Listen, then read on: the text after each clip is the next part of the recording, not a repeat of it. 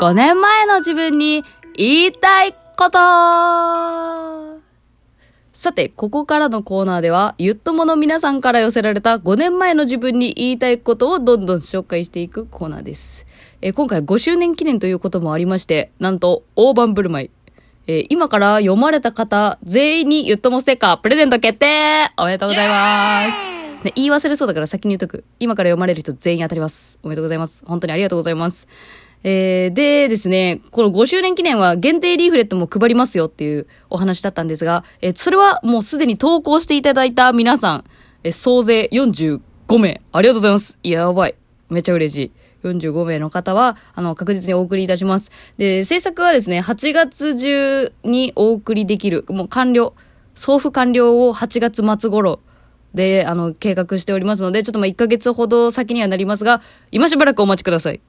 えー記載していただいたメールアドレスの方にまたあのご連絡いたしますので、どうぞお待ちください。よろしくお願いします。はい。業務連絡終了。ということで、えー皆さんの5年前の自分に言いたいこと、一体どんなものが集まってきたのか、えー楽しみですね。読んでいきましょう。で、まあ、45通って言ったんで、ちょっとさすがにこれはね、あのーカテゴリー分け、さらに、あの選定をちょっとさせていただいた。あー、申し訳ない。いや、本当にね、読みたいのよ、全部。っていう気持ちだけ分かってください。はい。分かってくださいね。真顔になっちゃった。それではまず、えー、みんな大好き、恋愛カテゴリー編からいきましょうか。恋愛編がマジで一番多いんだよね。うん。よし、じゃあまず、えー、こちら。ラジオネーム、おばけくんの5年前の自分に言いたいこと。24歳の私、結婚するまで処女を守ると誓っていたけど、28の秋、その約束を破ってしまうぞ。ごめんな。けど、悪くなかったぞ。リアル、わらって書いてる。えーおばけくん。えー処女卒業のお知らせ。えー内容を読んでいきましょう。結婚するまでは一線を越えないと誓っていた私。すごいね。その考えの人と私、あの、あんまり、いや、聞いたことはあるけど、あの、リア友でいたことがないっていう、んだけどね。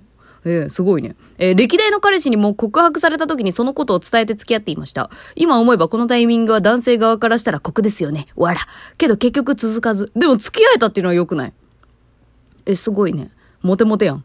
もともとしてもしなくても、愛してくれる人と結婚したい。あ、えっ、と、しなくても愛してくれる人と結婚したいという思いがあったのですが、この考えを一度見直してみようと思い、してもしなくても、え、ーずっと一緒にいてくれる人はいる。一度やってみよう。やってみてわかることもある。と思い切って次付き合う人とはいたすことに決めました。えー、かっこどんな決意よって。一人突っ込みしてるけど、私もそう思ったら。どんな決意よって。よし、次こそやるぞって。やりもく。もはや。そして、ずっと連絡を取っていて、旅行なども行ったことのあるいい感じの人と付き合うことになり、その数日後、結ばれました。感想は、悪くなかった。わら。ええー、エッチやなもう、もうこれまんまの意味でエッチやな それは。え、一発目一発目って言い方、私、やば、下品すぎ今の一発目っていう言い方。い一回目。あの、一回目から悪くなかったと思えるのは、相当良いんじゃないですか、それは。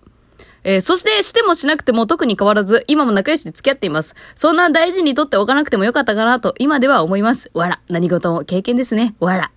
もうめちゃめちゃ笑っとるなえー、ワイタン話でゆとりさんのラジオ変な空気にさせてしまって申し訳ありません。第1通で読んじゃった。そして未成年の方は特に幼き純粋な心に、アラサーの現実を突きつけてしまい深くお詫び申し上げます。これが私の5年間の中で一番の衝撃ニュースだったので、あしからず。かっこ、友達にも赤飯タコかと言われるほどでした。これ生理来る時に言われるやつね。うん。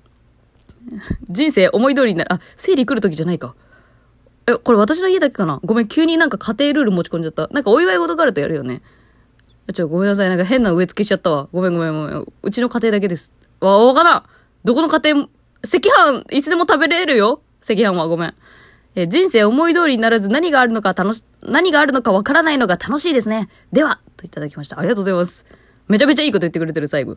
ね。何があるのかわからないのが楽しいですね。これ偉いですね、本当になんか一回この考え方見直してみようって思ったっていうことが、私はすごい確変が起きたタイミングだと思ったんで、考えを見直すっていうのはね、どんな内容であれすごく大事だなと、えー思える一通でした。えーありがとうございました。えー悪くなかったってことはとても良かったですね。うん。えーでは続いて、えー、レイヤー編こちら。えーラジオネーム、キウエさん。の5年前の自分に言いたいこと。幻想抱くなよ。お前はいけてない。めっちゃ厳しいこと言うやん、10年前の自分に。優しくあれ？婚活サイトで10歳年下の可愛い女性から声がかかりました。すごいね。最初は詐欺か？と思いましたが、もう、もう、もう、いろいろ話して写真を交換した後も、電話が頻繁に向こうから。2ヶ月くらいほぼ毎日夜中まで長電話してました。しょっぱなから温泉旅行の計画の話が出たりして、脳内はもうその先いろいろ妄想してました。もうね、嫌だよね、本当に恋愛の最初の勢いのある感じ。もうここからあの、あれです。あの、バッドエンドに向かっていきます。会った瞬間、え？って反応に気づいてはいました。旅行道中、彼女はずっと寝ていて、ホテルに着いても半分以上は眠いと言って寝ている状態。ほとんど会話はなく、温泉だけゆっくり使って帰ってきました。お土産を買ってあげて。いや、温泉はとても良かったです。容姿は大事です。今でもコンプレックスは続いております。そういえば身長とかすごい聞かれてたな。隠さず答えてたのに。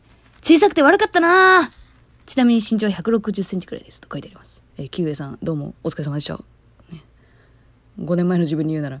いや、でもこれは厳しすぎない？これ相手悪い説も全然あるよ。だってさ、写真も交換してるわけだし、身長もちゃんと言ってるのに、にもかかわらず、えってなるってどういうこと？相当口が臭かったとかそこら辺くらいじゃない？あるとしたら。え、多分見た目に問題はないと思うなえ、待って、余計にきついこと言ってるも私もしかして。新しい事実を突きつけようとしているか？そんなことない。いや、写真も交換したんだから、うん、これはね。えー次出会う女性は、そういう、あのーあれです。あ、あのー相手を、いい相手と出会出会うことをお祈りします。今日気まずい。気まずい感じになっちゃった。えー、幸あれ。えーそして、えー時間なので恋愛編がまだまだあるのに、えー一旦ちょっと次のコーナー、次の編に行きます。えー本当にね、たくさんあるんだけどね、もったいないよね。でもこちらも読みたい。えー次は、イキリ公開編です。5年を振り返って生きってしまったことを後悔しているお便りになります。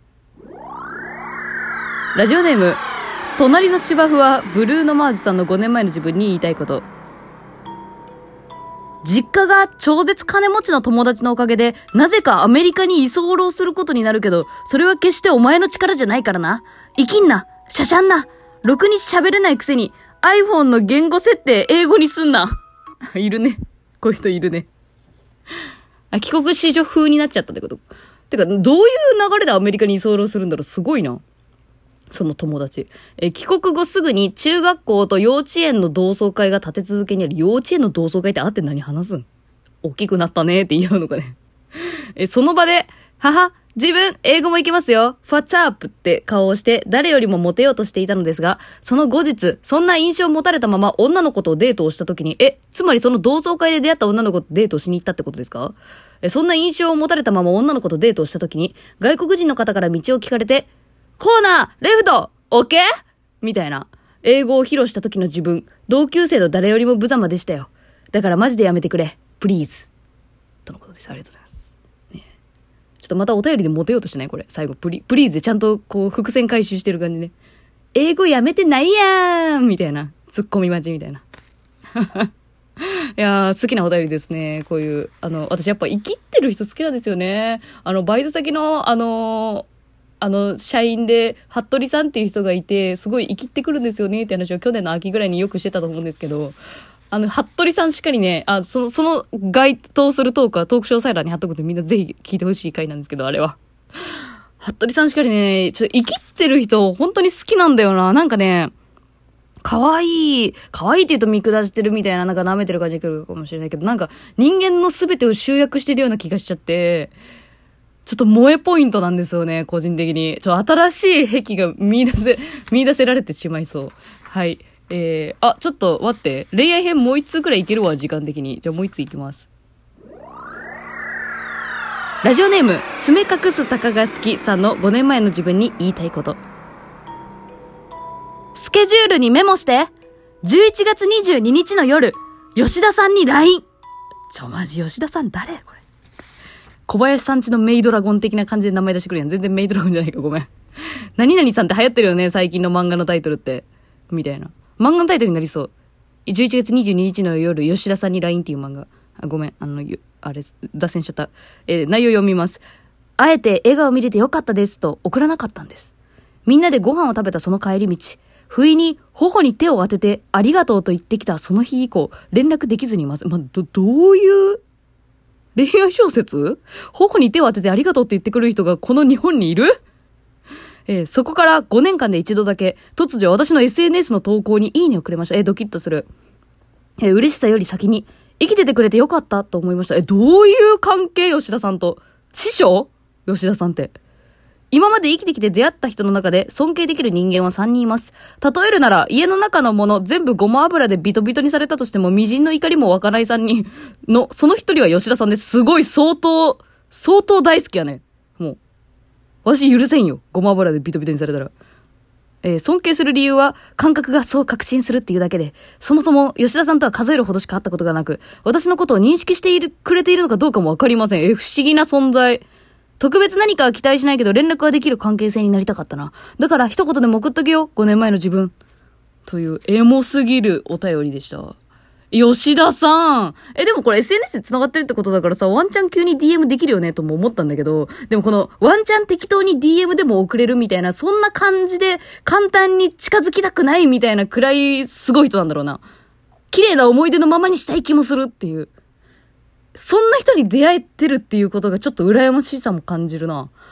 私な、な、いないな、そんなすごい。なんか一期一会で、あ、もうね、一生会わなくてもまあまあまあ、みたいな。結構ドライなタイプのそこちょっと羨ましかったです。えー、続いて後編では、えー、キラキラ未来編、お説教編など、えー、盛りだくさんです。どうぞ、えー、引き続きよろしくお願いします。